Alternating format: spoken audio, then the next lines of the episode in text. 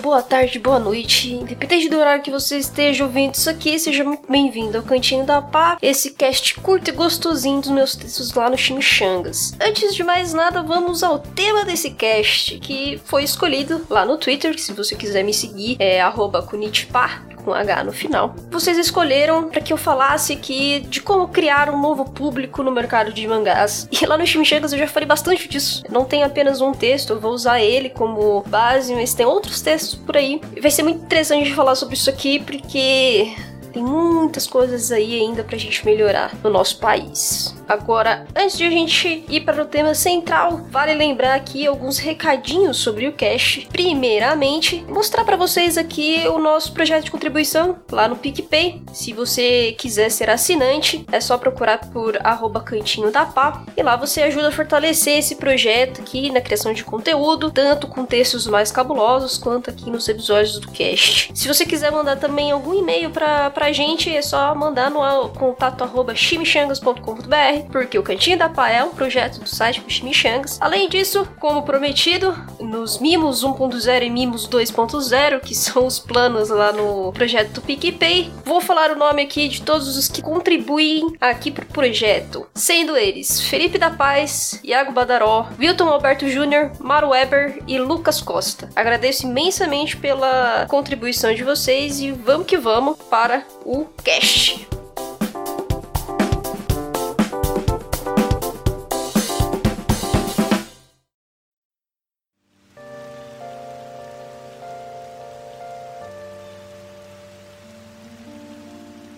Gente, esse tema é um tema que eu gosto muito de ficar discutindo, porque eu já consumo mangás há muitos anos, muitos anos, desde quando eu era pequenininha. Óbvio que eu não comprava porque eu não tinha dinheiro para tal, mas aqui em casa já tinha mais ou menos uma cultura, né, de colecionar mangás e isso perdurou até hoje. É, então eu sou uma consumidora assídua do mercado e acabo indo bastante nos eventos aqui de cultura pop japonesa, principalmente em São Paulo. Então eu meio que já estou nesse meio aí há um tempo. Como eu digo para outras pessoas, sou meio que macaca velha. E eu gosto de escrever um pouco sobre esse assunto, porque querendo ou não, a gente faz parte de um mercado de nicho. As pessoas comuns às vezes conhecem as animações mais clássicas, mas normalmente quando a gente fala especificamente do mangá, as pessoas ficam um pouco mais confusas, seja pelo modo de leitura ou até mesmo o termo né? Por isso que por vezes a gente chama de quadrinho japonês ou algo similar. E a gente precisa encarar um pouco essa realidade, né? Porque as pessoas não conhecem de fato, assim. Inclusive meus pais, mesmo sendo meus pais, sabendo que eu consumo mangá há muito tempo, chamam de revistinha japonesa. é uma questão que a gente precisa dar uma discutida pra gente ver novos caminhos, não só como comunidade, né? De consumo, mas também aí talvez algumas dicas para as editoras e assim por diante. Então, por isso que eu fiz o texto texto sobre como criar um novo público para o mercado de mangás. É um texto que é um pouco mais extenso se comparado a outros que eu fiz, mas também tem outros textos que eu fiz, como um que eu fiz que é dicas de como iniciar alguém no mangá, alguém que você conhece, mas que tipo, sei lá, só viu Dragon Ball na vida ou Cavaleiros do Zodíaco, mas também aí pode ser que algum mangá pode ser interessante para ela se ela lê livros, se ela lê algum outro quadrinho e se ela consome bastante cultura pop. E além desse texto, eu também fiz um específico especificamente falando sobre a Panini, que se chama Como você compra as coleções mais antigas da Panini. Então eu expliquei mais ou menos como tudo acontece lá na Panini, de forma um pouco mais resumida, um pouco mais básica, e por que que a gente ainda tem uma dificuldade muito grande de encontrar coleções um pouco mais antigas. Às vezes nem precisa ser muito antiga, só basta lá estar tá dois, três anos atrás a gente já tem uma dificuldade de completar uma coleção. Então isso traz dificuldades maiores, então por isso que eu achei melhor fazer um texto separado só especificamente sobre a Panini, porque comparada a New Pop e a JBC, a Panini tem alguns outros problemas maiores de estoque, de manter coleção. Então, por isso que eu fiz esse texto específico. E além desses, eu também falei sobre as crises editoriais que já aconteceram aqui no Brasil. A gente já teve uma crise do papel, a gente já teve crise da distribuição dos mangás, então assim, foram etapas da, do mercado de mangás que dificultam aí, até hoje inclusive, várias editoras, então, querendo ou não, é, são coisas que mudam bastante a, a forma como a gente recebe, né, esses produtos. Então eu expliquei um pouquinho mais de como que foram essas crises e como que as principais editoras lidaram com elas. Lembrando também que nesse cast aqui eu não vou falar muito sobre a Devir, Pipoque Nankin e Darkside, porque são editoras que ainda estão no início, estão ainda apostando nas, nos, nas primeiras histórias, né? A Devir até tem um selo que traz alguns mangás mais clássicos, como Nanoha e outros outros. Ih, falei errado, não é Nanoha, gente. É Nonomba, tá? É, a capa é uma velhinha. E é, é o selo Tsuru, tá? Da Devir. Agora voltemos ao cast. Mas mesmo assim, a Devir e a Pipoca Nankin, eles ainda têm poucos mangás. Se a gente pega outras editoras, né, como a Panini, JBC e Pop. Então algumas táticas, algumas estratégias é, usadas são realmente um pouco diferentes. Às vezes elas são bem mais específicas e voltadas a, a um título, né? Como a Devir, que tem Magos and the Bride. Olha lá, entre Magos Bride. Olha lá, olha lá, eu sou péssima com nome. Mas Ancient and Magos Bride, acho que é isso, hein? Olha lá. Então, assim, eles têm menos títulos para conseguir trabalhar tudo isso, de fazer melhores estratégias para chegar até o público. Então, é, é um pouco mais difícil de você fazer uma análise mais geral, de uma análise de tipo, ah, olha, eles estão estão errando nisso ou naquilo. Porque ainda tem aí, são os primeiros passos ainda. Principalmente a Devir, eu acho que tá até com bastante pé no chão, escolhendo títulos específicos e trabalhando com números, quantidade, né, de títulos ali um pouco menor, para que dê para eles trabalharem na questão de divulgação. E é, a gente sabe que é a Panini e JBC Pop que basicamente lançam bastante coisa, que tem aí uma gama, né, de títulos que são bem diferentes um do outro e que tem como a gente explicar mais, né? Até porque também tem mais história, existem aí já mais de década. É nessas três editoras que eu vou focar, beleza? Então vamos falar um pouquinho disso. E lembrando, né, gente, que os links desses outros textos que eu citei para vocês, principal que vai ser sobre realmente como trazer um público novo para o mercado de mangás, mas eu também vou deixar os outros textos que eu citei aqui linkados na postagem, caso vocês queiram ler, porque querendo ou não, eles meio que se complementam, são assuntos bem similares, tá? Então eu acho que se vocês lerem todos os quatro textos, vocês vão conseguir entender um pouco mais da complexidade das coisas, tá? Porque também não é tão fácil assim vender mangá por aqui não, tá? Falar sobre como trazer um público novo novo não é uma tarefa muito fácil. Até porque, novamente, a gente tá no mercado de nicho, a gente já tem um problema histórico de apresentar a cultura, de consumir cultura. Então nós temos um acesso à cultura que é um pouco, não é nem um pouco, é muito. O Brasil é um país muito grande, tudo fica muito restrito a sudeste, principalmente. Então você tem ali algumas limitações de até onde chega, né, os assuntos e os produtos. Então pessoas que moram um pouco mais mais longe desse universo sudeste aqui, como estados do norte ou estados do nordeste, acabam sofrendo bastante por falta de produto, é, às vezes não chega, entendeu? Por vezes cidades nem sabem que existe mangá, sabe? As bancas de jornal já estão extintas praticamente, então a gente tem aí realmente alguns problemas de levar todo esse produto ao público. Então, é por isso que a gente tem esse cache aqui para tentar explicar um pouco mais sobre esses assuntos e talvez daí alguns caminhos, né? Botar ali um, uma luz no final do túnel e, e essas coisas. Esse texto que eu fiz, ele teve como inspiração primeiro algumas palestras que aconteceram na Japan House. Para quem não conhece a Japan House, ela é um, um estilo de um museu, um, um museu meio que para exposição, com biblioteca, bastante coisa sobre cultura japonesa. Aqui em São Paulo, ela fica na Paulista. E como teve a exposição do Naoki Urasawa, que foi o primeiro mangaka que chegou lá na Japan House, que foi maravilhoso, eu também já escrevi um texto sobre essa exposição, já aconteceu, já acabou, mas só que vale muito a pena é, dar uma lida sobre o que, que aconteceu nessa exposição, o que, que, tinha nessa exposição do Naoki Urasawa, que é o ator de Monster, 20th Century Boys, é, Pluto, entre outras histórias aí muito clássicas e tornaram o Naoki Urasawa um dos mangakas mais famosos do Japão, tá? Ele é conhecido inclusive como o novo Osamu Tezuka de tão foda que ele é. Essa é a palavra, ele é foda. Então, enquanto estava ocorrendo essa exposição do Naoki Urasawa, a Japan House fez várias palestras para que a gente pudesse discutir um pouco sobre esse universo otaku. Então, teve palestras especificamente falando sobre o trabalho do Naoki Urasawa, teve outras palestras falando sobre a inserção, né, dos mangás, como que as editoras lidavam com isso, como que rolava essa comunidade. E também teve uma palestra sobre com algumas empresas que já são da área de artigos otaku, né, como é, figures e similares, né, mais de objetos de decoração ou artigos de colecionador, e também de anime. Então a gente teve a Sato Company, tivemos outras empresas envolvidas nessa palestra, e ela foi muito interessante. Essa palestra foi teve cobertura do Mais de 8000, inclusive. Mais de 8000 cobriu praticamente todas as palestras do evento enquanto ocorria a exposição do Nao Urasawa. E nessa exposição, nessa palestra, perdão, discutiam bastante sobre tipo como que essas empresas de principalmente de anime, né, que não tinham tanto a ver com as editoras de mangá, estavam lidando para tentar trazer esses outros artigos de decoração e de colecionador para uma galera nova. E aí nesse papo é realmente rolou do tipo, olha, o brasileiro ele curte nostalgia. Ele gosta de coisa que tem jazz, porque tem Cavaleiro Zodíaco, Dragon Ball, porque são histórias que marcaram a infância de muitos adultos hoje, né? Adultos que já têm mais de 25 anos. Então a gente não pode deixar esse público de lado, porque hoje já, já é um público consumidor, já é um público que trabalha, que tem condição às vezes de consumir esse tipo de produto. Então é óbvio que é uma área que ainda precisa ser explorada, que ainda precisa ser observada, mas só que a gente sabe que a nostalgia ela não dura exatamente para sempre, né? Não é para sempre que a gente vai ter lá Dragon Ball, Cavaleiros do Zodíaco, Sailor Moon, Sakura, é, Jaspion e essas histórias um pouco mais antigas, que vai ser sempre o carro-chefe das coisas,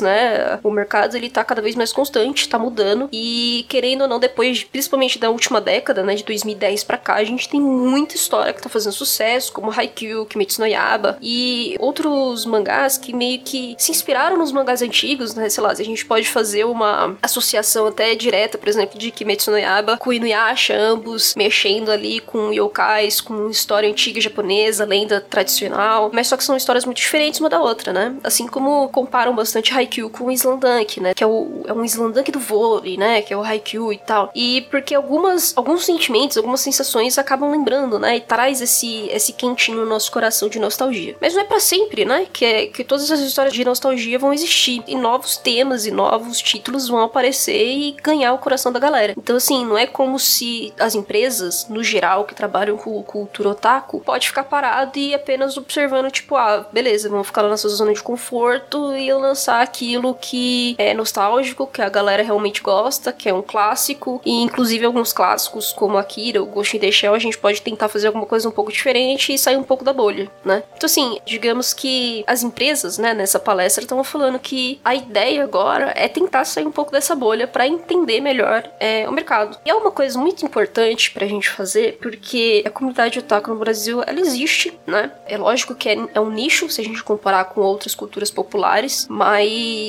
é óbvio que ainda é um mercado abrangente que a gente pode ali entender, porque a cultura pop no geral, até mesmo ocidental, pode ser também um público, inclusive, que passe a gostar mais da cultura pop japonesa, que passe a entender um pouco mais sobre os títulos e sobre como é a produção, tirar um pouco dos preconceitos e assim por diante, né? É uma questão de você ir lá e tentar fazer com que um público geral da cultura pop consiga entender é, mais esse nicho. A gente passou por alguns problemas aqui no, no Brasil, no que compõe aí o mercado de a comunidade otaku em si mesmo, né, para você trazer esses produtos de consumo. Porque assim, antigamente que que assim, não é nem tão antigamente, tá? Hoje realmente não não acontece muito assim, mas não tem tanto tempo assim atrás que isso acontecia. O que que rolava? O Japão, ele tem um, um, um mercado muito grande. Acho que eu já até falei isso aqui para vocês no cast. A quantidade de criação no Japão é surreal, é surreal, surreal. E também número de impressões, número de vendas, é tudo números muito absurdos. E mas porque lá também já é uma coisa cultural, já é uma coisa que está muito arraigada na sociedade japonesa. É uma coisa que não tem no Brasil, tá? Então já são já são países diferentes com realidades diferentes. Então, o que que, o que que acontecia bastante? Como tinha muita publicação no Japão, algumas editoras que já tinham contato com as editoras brasileiras acabavam oferecendo licenças de alguns mangás que por vezes assim, não eram mangás conhecidos, não eram mangás que tinham algum público aqui no Brasil ou que fosse uma comunidade razoável para discutir sobre a história. Então vieram algumas histórias que foram desconhecidas, que por vezes acabam não pegando muito no gosto, né, da, da galera. Então isso aconteceu, é, acho que maior exemplo aí é quando a Panini trouxe muito shoujo numa época só. Então as pessoas começaram a, entender que shoujo era só história de romance escolar, sabe? Porque veio, veio tanta coisa, gente, tanta coisa, tanta coisa, que além de não vender, as pessoas meio que não conheciam muito, as histórias até se pareciam e tal. Então a gente teve Dioran House Club, que tinha uma comunidade que era conhecido, até Otomen, que não deu certo, teve que ser cancelado. Então a gente teve muita publicação de shoujo aleatório, que não se tinha muito conhecimento, né? E para piorar, porque o shoujo já é uma demografia que tem um público menor aqui no Brasil do que mangás mais famosos. Então, meio que acabou sendo um tiro no pé, e isso não aconteceu só com a Panini, mas também com outras editoras. Meio que hoje, esse tipo de atitude de comprar licenças, meio que não dá mais certo. Do tipo, não adianta você trazer qualquer título que o Japão esteja vendendo lá, porque a licença tá barata, e aí vai ser mais tranquilo de criar isso aqui, de produzir aqui e adaptar, e pronto, né? Mas não adianta nada, porque se você não tiver ali uma comunidade que conhece, se você não tiver um público que, que esteja engajado, né? Tanto na editora quanto nas histórias, mano, não vai rolar. Então é, é por essas e outras que hoje as editoras de mangá também estão um pouco mais com o pé no chão, estão tendo um pouco mais de, de clareza e sabendo escolher melhor os títulos para trazer ou não, né? Analisar esses títulos antes de trazer, não pensar apenas no custo da produção em si, mas também em como vender esse produto para o mercado. Então, esse assunto acaba sendo bastante questionado, acaba sendo surgindo bastante nas palestras editores de mangá, porque querendo ou não, o mangá ele é a obra original. Hoje a gente não tem mais tantas animações na TV como a gente tinha antigamente, né? A gente pega lá na década de 90, no início dos anos 2000, a gente tinha bastante desenho passando na TV aberta. Então assim, as editoras elas já tinham, querendo ou não, uma publicidade em cima daquilo, né? As pessoas acabavam assistindo a TV e sabiam que aquilo existia. Então, você vender um mangá era, era relativamente mais fácil. Pô, você ter ali um Sakura Card Captures passando na TV, ajudava pra caramba. E hoje, é, praticamente você só tem essas coisas na TV paga, né? Ou nas plataformas de streaming. Então, às vezes parece que, tipo, tá, e aí? Como que as editoras vão mensurar isso aí, né? Como que as editoras vão saber o que, que pode pode agradar, o que não pode agradar e tudo mais. E por vezes isso acaba sendo uma discussão bastante relevante e que acaba surgindo, tipo, com muita frequência nos debates de mesa redonda, nos eventos, né? E aí o mais engraçado é que as editoras elas falam assim, tipo, ah, não, olha, a gente estuda sim, a gente tá vendo que o pessoal tá comentando um pouco mais na, na nossa rede social, na nossa página do Facebook, no Twitter a gente tá tentando aparecer um pouco mais e o pessoal responde um pouco quando a gente faz ali uma live no Instagram, no YouTube, o pessoal tá participando. Só que a gente sabe, gente, que esses números, assim, muito imediatistas ou, ou até vagos demais, meio que não são os ideais, né, para você realmente fazer uma estratégia, você pensar em como trazer um produto. E aí que entra a questão do texto, que, tá, como que a gente pode melhorar essa situação para que, pelo menos nas palestras, os editores ou os profissionais ali das editoras, para que possam nos dizer uma coisa um pouco mais concreta, sabe? Porque tudo parece muito do tipo, ah, olha, eu acho que melhorou, eu acho que vai dar certo, ou alguma coisa assim. Então a gente fica meio que a ver navios, né? Porque parece que a venda dos, desses produtos são, não são muito bem pensadas. Apesar que, uma coisa que a gente precisa falar aqui, o que é verdade, é que o trabalho de produção, de edição dos materiais melhoraram demais. Então são trabalhos que a gente tem que valorizar, mas além desses, né, que teve avanços significativos, a gente tem um problema de realmente apresentar esse produto pra galera geral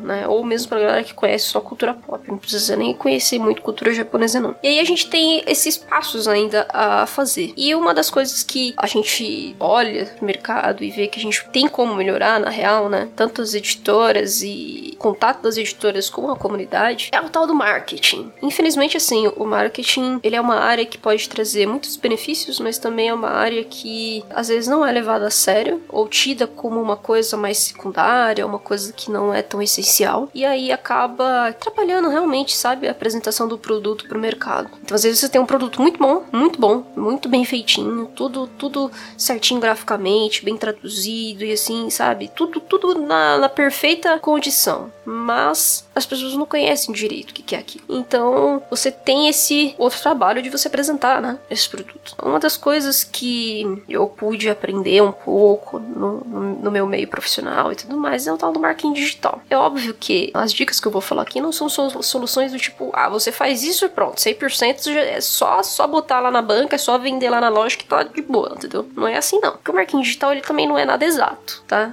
Às vezes, quando você vai ler sobre marketing digital, o pessoal aparece com tristeza, tipo, ah, faça isso e ganhe não sei quantos, sabe? É como você cresce o seu site, a sua loja virtual em um mês, ou alguma coisa do tipo, né? Todos esses, esses conteúdos que são muito, sim, parece meio que aquele coach bem safado, sabe? Tipo, ah, olha, vai dar tudo certo, faça assim, faça essa fórmula e vai dar tudo certo. E não é assim, nunca foi assim. Então, assim, você tem realmente várias plataformas do que você pode fazer no marketing digital, então você pode otimizar completamente o seu site, você analisar tudo que tá acontecendo, se seu site tá lerdo, se não tá, se as, todas as funcionalidades dele estão funcionando, ou seja, se os botões estão funcionando, se quando você vai lá mandar o e-mail do Fale Conosco, se tá tudo ok, se tá funcionando bem. E além dessas análises técnicas, você também tem as questões de SEO. Às vezes o pessoal acha que SEO é coisa pequena, que você não deve se preocupar, mas só que o SEO ele acaba sendo uma ajuda muito grande. Primeiro porque o Google ficou bem mais rígido, né? Então, não só o Google, mas os outros buscadores também, para quem acaba usando Yahoo ou Bing e assim por diante. E com o tempo eles mudaram muito, sabe? A pesquisa do Google mudou bastante, de 10 anos atrás até hoje, sabe? Então, você tem maneiras que não são nada, tipo, é, não é nenhum bicho de sete cabeças, mas que você é, pode realmente aprender algumas coisas ali a mais para você entender que o seu SEO não tá tão legal, não. Que o seu site não tá tão legal, não. Que as buscas não estão tão interessantes.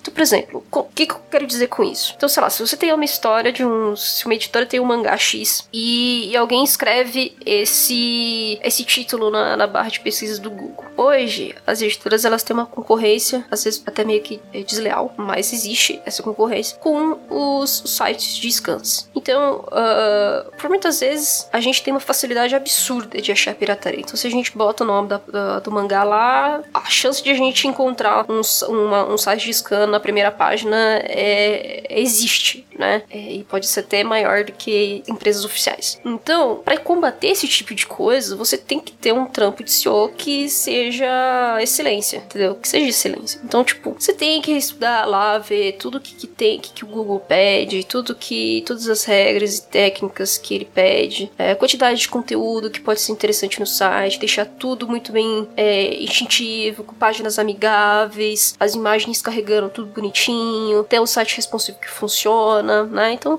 tudo isso conta, né? É, parece que eu tô querendo ensinar o padre a rezar, mas só que a gente tem uma realidade que o marketing digital ele muda com frequência. De um mês para outro, você pode chegar lá e ver tipo, opa, essa funcionalidade aqui pode ser melhor. Isso aqui pode trazer um resultado melhor. É aquela coisa, gente. O marketing digital é você analisar mês a mês, ver o que, que tá acontecendo, se tem alguma coisa que não tá funcionando bem, como que você pode melhorar e o que, que você pode implementar. Então, assim, no marketing digital você tem a questão de programação de desenvolvimento, você tem a questão dos conteúdos, e esses conteúdos você pode. Aí são variados. É, é muito louco, porque é muita coisa que você pode fazer. Então, por exemplo, nenhuma editora tem de fato um blog que tem ali páginas muito bem construídas que falam um pouco sobre demografias, que falam sobre suas principais histórias, que contam ali um pouco de algumas coisas que aconteceram no mercado, que aconteceram com a editora editora. Então, assim, não, não, não existe esse tipo de conteúdo. É, inclusive, eu fiz o meu TCC em 2015 e as coisas são muito assim. Ah, você vai no evento, você ouve o evento. Se você tiver condições, você grava aquele evento e é isso. Né? Antigamente, as, as editoras nem faziam uma transmissão online daquela do evento que estava acontecendo, né? Então, o JBC tinha lá o, o Henshin de, deles, né? Henshin Mais, que, era o, que é o evento anual deles e tal. A New Pop também tem o New Pop Day. Por vezes, tinha vários problemas para que as pessoas fora de São Paulo pudessem ver a transmissão então a gente tinha um problema muito grande de ter que ficar acompanhando contas no Twitter para você saber o que estava acontecendo, entendeu? E eram contas do Twitter que estavam no evento. Então, assim, ao invés de realmente aproveitar ali o evento, de absorver todas aquelas informações e aí depois fazer uma matéria tipo, olha, gente, aconteceu isso. Não, os blogs, né, que trabalham aí, que, que cobrem o mercado de mangás e até de animes, eles têm que tentar ser imediatistas para atualizar a galera, né? Porque se deixar para depois, o evento já vai ter acontecido, tudo já passou e, e, meio que o conteúdo não foi realmente aproveitado, sabe? E, e, muita coisa disso podia ser incomodada pelos próprios trabalhos das editoras, né? Tipo, oh, vamos tentar transmitir isso com qualidade, vamos tentar fazer com que as pessoas fora de São Paulo participem também desse evento, que mandem tweets, ou mandem alguns comentários no Instagram, no Facebook, alguma coisa do tipo. É, é aquela coisa, sabe, gente? É ter aquela linha profissional para tentar ali ter esse contato com a comunidade, porque é essa comunidade que consome. E às vezes, as comunidades que conhecem os mangás, que leem mangás semanais ou que assistem animes nas plataformas de streaming, não compram mangá. Às vezes também porque não tem dinheiro, mas também porque se sentem muito distantes dessa comunidade. Então, assim, você tem. É, e o marketing digital ele ajuda muito nessas situações. O que eu tô falando aqui ainda são questões mais básicas. Não, se a gente se aprofundar mesmo em todas as plataformas existentes, plataformas de CRM, se a gente ficar é, falando mais de ERP, né, ERP, ou ferramentas mais robustas de e-mail marketing e tudo mais, aí a gente vai estar tá falando de coisa mais de cachorro grande. Mas não, eu tô falando mais de coisas mais simples, né? É, que inclusive até a loja da Panini até faz mesmo esse trampo de e-mail marketing mais bonitinho, tentando ali atingir é, nichos, né, específicos. Mas só que o problema da Panini é que é, ela tem esse trabalho e como se fosse uma marketplace, né, entre porque a Panini não é uma marketplace, mas fazendo um trabalho como se fosse uma empresa de grande porte ali na loja, mas você tem ali um estoque que é muito ruim, é um estoque que é muito limitado, você não tem muito acesso muito fácil ao setor de marketing da Panini, você não conhece muito bem os profissionais da Panini, você tem umas redes sociais que Panini praticamente não dá bola, não liga muito, e você não tem uma estratégia ali de fato que tem uma linha lógica além de você querer vender lá os mangás que tá na loja, sabe? Então você tem esses gaps, né? Você tem esses buracos que todas as editoras meio que não ligam muito, que ou também às vezes não tem condição financeira, mas também não tem ali o conhecimento de que aquilo pode ajudar. Então fica tudo muito naquela, olha, eu acho que melhorou, as pessoas comentam no meu Facebook, eu acho que isso é bom. Não é bem assim, sabe? Você consegue realmente mensurar melhor os dados, você consegue fazer uma estratégia um pouco mais acertada, sabe? E entender melhor o que, que tá rolando, como que essa comunidade tá se comunicando, sabe? Como que ela tá se engajando, se ela tá realmente participando ou não, ou como ela tá se comportando. Tipo, se ela entra na sua home, o que, que ela faz na sua home? Ela entra em tal página, ela fica quanto tempo na sua página? Quanto, quais são as impressões que tá dando o seu site aí no Google? Porque aí que tá. A gente tá falando mais dessa situação mais online, desse universo digital, porque a gente tem um problema muito sério de distribuição, né? Com as bancas de jornal, que as bancas de jornal praticamente hoje não existem, a distribuição mudou completamente de alguns anos para cá. Então, assim, as editoras elas não podem muito. Assim, nem, na verdade, não podem mais contar com esse tipo de distribuição, de ficar vendendo em banca. A JBC desistiu de vender muitos dos seus títulos em banca, e o Pop também já desistiu. Então você tem o que, basicamente? Você tem que contar com as lojas especializadas, que não são muitas aqui no Brasil. A gente precisa é, salientar uma coisa dessa. E a maioria tá aqui também em São Paulo. Então você tem um problema é, de logística natural no Brasil. Você tem um problema que não é fácil distribuir o porque você não tem uma rede de bancas de jornal, você não tem uma rede legal para você distribuir isso. A logística do Brasil é ridículo porque o país é imenso. Então você conseguir atender todo mundo é complicado. E para piorar, a gente tem as principais livrarias que estão no maior caos, né? Saraiva em recuperação judicial, Livraria Cultura em recuperação judicial. Então, assim, meio que as editoras estão sozinhas. Meio que as editoras elas têm que retornar e pensar novamente novas estratégias. Isso nos últimos 3, 4 anos, tá, gente? E aí, o que você vai fazer? Você vai pensar no ambiente online, você vai pensar no ambiente digital. Então, você precisa ter um site que seja intuitivo, que seja amigável, que seja bem montado, que esteja completo. Então, aí que entra as minhas críticas, porque assim, você tem um site muito bom, por exemplo, da JVC. A JVC ela tem coisas que são muito positivas no site dela. É, tem todos os títulos, ela tem um catálogo de todos os títulos que eles já lançaram, que explica um pouco sobre a história, que fala sobre os preços, quantos volumes tem, as capas. Então, assim, você tem ali um catálogo super completo na JVC, só que você não tem um blog ali que é, alimente melhor tudo aquilo, sabe? Tipo, ah, por exemplo, vai, hoje muita gente tá falando de Inuyasha, porque Inuyasha é, vai ter lá um spin-off, a JVC vai relançar Inuyasha, e aí o pessoal já tá doido. Opa, Inuyasha de novo, Inuyasha de novo. Pô, dá pra aproveitar esses momentos para você falar um pouco mais sobre a história. O que, que, quer dizer essa história? Não é só você contar para que os blogs, né, de mangás e outros é, influencers falem sobre isso. Você, como editora que detém os direitos daquela história, você, mais do que nunca pode falar sobre aquilo de uma forma natural, sabe? Sem ser aquela parada meio tipo, ah, olha aqui essa propaganda safada para você, para você comprar isso aqui. Não é assim, mas você precisa informar o público para que o público conheça que você vende aquilo, né? Então, às vezes as pessoas souberam que no Yashi vai ter spin-off. Uau, vai ter spin-off, massa, vou rever tudo lá no Prime Video. Mas sequer lembra que a JBC lançou já isso em meio tanco. Por quê? Porque às vezes a pessoa é muito nova. Nem assim, não tinha nem condição de, de saber alguma coisa do mercado de mangás na época que no Yashi foi lançado pela primeira vez. Então, assim, esse tipo de coisa a gente precisa pensar, né? E não só comunidade, mas as editoras. Então, o, é por isso que quando eu falo que o marketing digital é importante, porque ele traz essas dimensões, essas noções do que, tipo, o ambiente digital, ele tem um alcance maior hoje em dia, já que você tá com todos esses problemas fisicamente de você distribuir esse mangá. É, as pessoas também não leem muito mais revistas, né? Então você tinha Herói antigamente, você tinha outras revistas otaku, né? E também de games. E hoje isso já não é muito comum, porque as pessoas vão ler mais sites. Então, sim, você precisa ter mais presença, né? Você precisa se preocupar mais com como o seu site está construído e também nas suas redes sociais, as suas ferramentas de e-mail marketing, como que você vai atingir melhor esse público. E outra, sair um pouco dessa região São Paulo, sabe? São Paulo, Rio de Janeiro. O Brasil é imenso, é imenso, tem público para todo lado, sabe? Não existe só São Paulo e Rio de Janeiro. Então, assim, ter um pouco dessas noções, né? Não apenas na hora de você editar o produto e na hora de você é, vender ele efetivamente, né? Porque hoje você tem a Panini que tem a loja virtual e a New Pop que tem a loja virtual. A JBC ainda não tem loja virtual, pra vocês terem uma noção, assim. Então, assim, a JBC, ela tem um site muito completo. Elas, eles lançaram a Japorama, né? Que é a loja física deles que tá aqui em São Paulo, mas eles ainda não conseguem ter uma loja virtual. Isso no momento atual, né? Que, que eu já falei para vocês que a gente tem um problema já sério de venda, né? Que, que os espaços de venda já são muito escassos. Meu, você tem que ter uma loja virtual que funcione, que seja bacana, que tenha um estoque razoável, né? A Panini, ela tem uma loja que é uma loja interessante, é uma loja boa, já melhorou muito, já foi muito pior, tá, gente? E é, é, já tem um, ela já atende melhor, né? O seu público, mas o problema é que a Panini tem um estoque miserável, né? Então você passa por problemas muito grandes de você conseguir completar as coleções do Panini. Então, assim,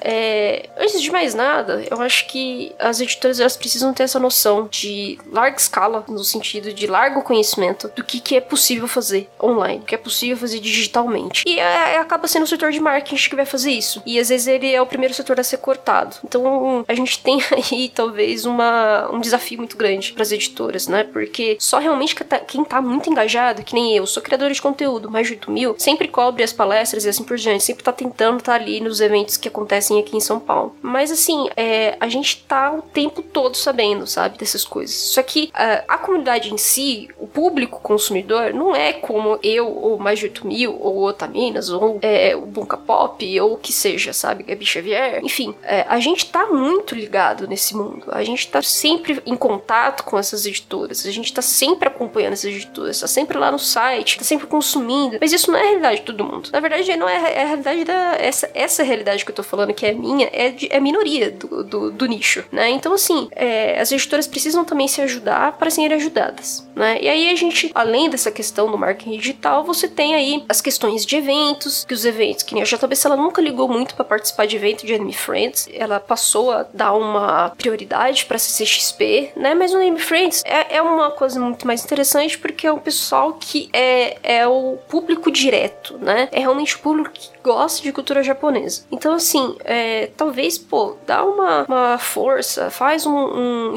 bacana, tenta ali deixar um espaço para entrevista, um espaço ali para alguma palestrinha curta, chama algum, alguns influencers para participar dessa palestra, para fazer alguns temas, sabe? Não só depender inteiramente, por exemplo, do Anime Friends como evento do tipo, olha, a gente vai ter essa mesa aqui, vocês fazem o que vocês quiserem. Mas normalmente você tem ali espaços bem mais específicos que você vai falar sobre é, lançamentos, né? Como que tá os, que já foram lançados, os que ainda estão em, em, produção e os que vão ser lançados. E você não tem ali muito tempo para você falar sobre alguma coisa específica, né? E quem acaba saindo ganhando um pouco nisso aí é a New Pop, que com o Pop Day ela começou a montar esses esquemas. Tipo, ó, vou fazer um tema aqui e eu vou convidar uma galera pra, pra debater, né? Então, assim, você tá ali engajando, você tá falando sobre um assunto que tem a ver com o seu público, que tem a ver com o seu produto e que pode trazer mais conhecimento pra galera, entendeu? Então, assim, é, é uma coisa que eu acho que é fundamental em eventos grandes desse tipo, sabe? Eu não entendo por que Panini ou a JBC só botam lá o espaço dela para vender os mangás e acabou. É só por isso mesmo, entendeu? Eu só quero seu dinheiro e, e eu só vou ali fazer a palestra porque o evento disponibilizou esse horário. E eu só vou ali é, participar na, da, da palestra do evento porque é o evento que permitiu e deu aquele espaço. Então, assim, você tem que mostrar um pouco mais dessa presença, uma presença que seja natural, que seja é, interessante, que dê para engajar a galera, sabe? E são nesses momentos de eventos que acaba sendo interessante. Eu tô falando do Anime Friends, mas não precisa ser só Anime Friends, tá, gente? É, tem eventos no Rio de Janeiro, tem eventos, se não me engano, é, que é o Sana,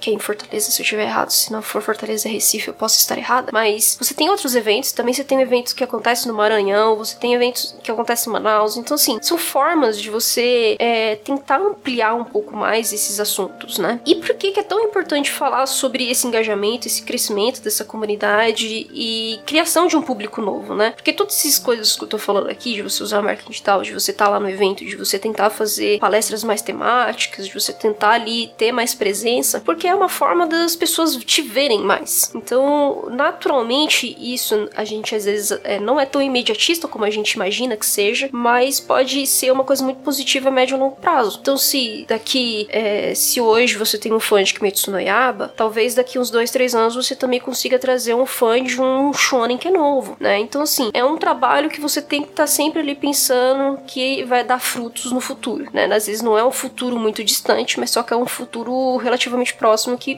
que, que também é interessante para você, né? Então, assim, por que, que eu tô falando disso tudo? Porque o mangá, gente, ele é o produto primário, né? Que nem eu falei, a gente não tem mais a televisão aberta para ficar vendo as coisas. Então, você ter uma dimensão do quanto aquele mangá realmente vendeu, quanto que as pessoas se interessaram por aquilo, é um ótimo indicativo para as outras empresas de artigos, que nem eu falei para vocês, como a Sato Company e outras empresas, de, de você conseguir é, vender outros produtos, né? Você vender camisetas oficiais, você vender canecas oficiais, você vender é, itens de decoração oficiais que estejam relativamente já num preço mais acessível. Por quê? Porque você já tem um mercado ali atuante que tá um pouco mais ampliado, que tá um pouco mais participativo por todo esse trampo das empresas. Então, assim, uma coisa leva a outra. Por isso que é tão importante a gente pensar no mangá como a mídia é, principal, assim, porque as editoras japonesas elas precisam desses números, elas precisam ter a dimensão do quanto é o mercado brasileiro, né? Então, se você tem esses números mais claros, não só de venda, mas realmente de participação, sabe? De entrada no site, de visualização em certas páginas, em visualização em certos vídeos, presença em eventos e assim por diante. Cara, tudo isso dá para você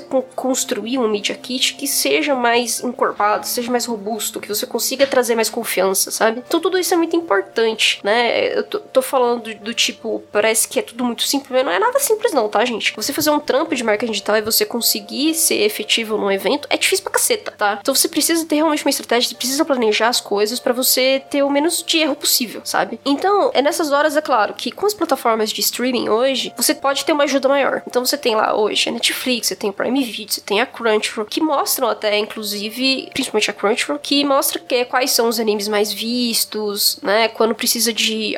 quando tem algum evento de é, pesquisa ou, ou algo similar, a Crunchyroll normalmente também publica, né, os números de participantes brasileiros. E, e esses dados também são muito importantes e que as editoras precisam estar sempre ali em contato com essas plataformas para também saber do tipo, tá, o que é o melhor para trazer agora ou não. Então quer dizer que essa história aqui, que ela é um pouco mais alternativa, que eu não imaginava que a galera ia curtir muito, pô, o pessoal tá vendo, né? Então, é, esse é um título que ainda não veio. O que, que eu posso fazer para trazer esse título, né? Então, assim, você tem ali é, dados que você consegue ter dados públicos, né, desses sites, inclusive até com marketing digital. Mas você também tem dados que são dados mais é, sigilosos que você pode ali estar tá conversando e fazer um tipo, né, um contrato de sigilo, aquela coisa toda de empresa para empresa, para você ter dados mais específicos para você saber como que você vai agir, né? Como que vai ser o seu planejamento. É óbvio que às vezes são custos que são meio talvez fora da realidade para as editoras, mas é uma opção a longo prazo caso você esteja ali mais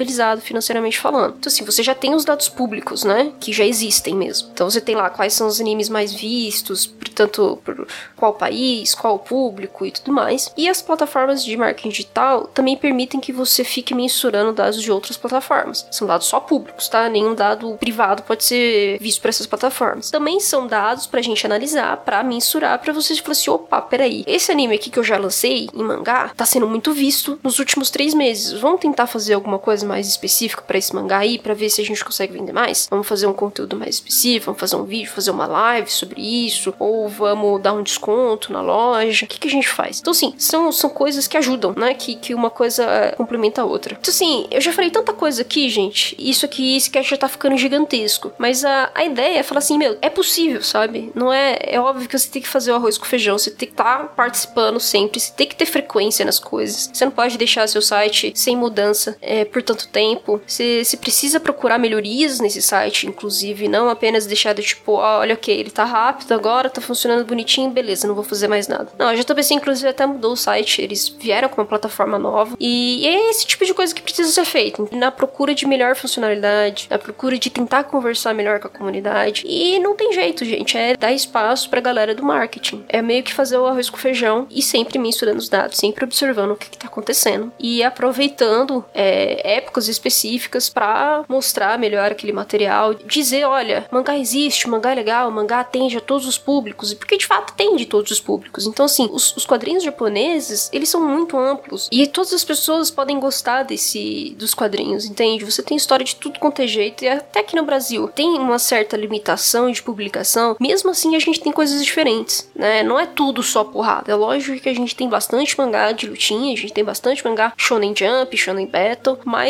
é, ainda assim você tem mangás diferentes, entendeu? Você tem mangás ali mais slice of life, você tem mangás mais de comédia, você tem mangás ali que é um drama bem mais pesado. Então, assim, você tem opções, né? É óbvio que a gente não tá pensando aqui que a pessoa, se ela começar a comprar um Orange, porque é um mangá mais slice of life, com alguns toques de drama, isso não quer dizer que vai fazer a pessoa que ganhou esse Orange, que resolveu comprar esse Orange, ela vai virar uma colecionadora assídua. Não, mas só que ela pelo menos vai conhecer e vai tirar um pouco dos preconceitos dela com os quadrinhos japoneses, né? E são esses passos que são importantes. A gente fala, olha, ó, você gostou de Orange, mas tem algumas outras histórias, assim, que são diferentes, mas tem ali as suas similaridades, coisas que você pode gostar, e aí a pessoa ela vai entrando aos poucos, entende? É assim como, como é com livro, é assim como é com quadrinhos ocidentais, é assim com série. Então, assim, é, é meio que tentar trazer isso, essa, esse tipo de profissionalismo pro mercado de mangás, né? E novamente eu falo, não é nada fácil. Não é fácil. É um trabalho de formiguinha, às vezes demora um pouco, mas só que se você faz esse negócio bem feito, além de você ter a confiança da empresa, a comunidade tá ali trabalhando melhor junto com a empresa, participando mais das coisas que a empresa faz. Isso também amplia, né? Faz com que as outras pessoas falem mais, olha, tem esse produto aqui de tal editora que fez tal coisa e essa história é assim, assim, assado. Então são coisas que, uma coisa realmente, uma coisa leva a outra, uma coisa complementa a outra. E eu acho que sim, as editoras no geral, as três principais editoras, elas precisam entender isso. Assim, tipo, pra ontem. Porque elas meio que já estão mais atrasadas, assim assim.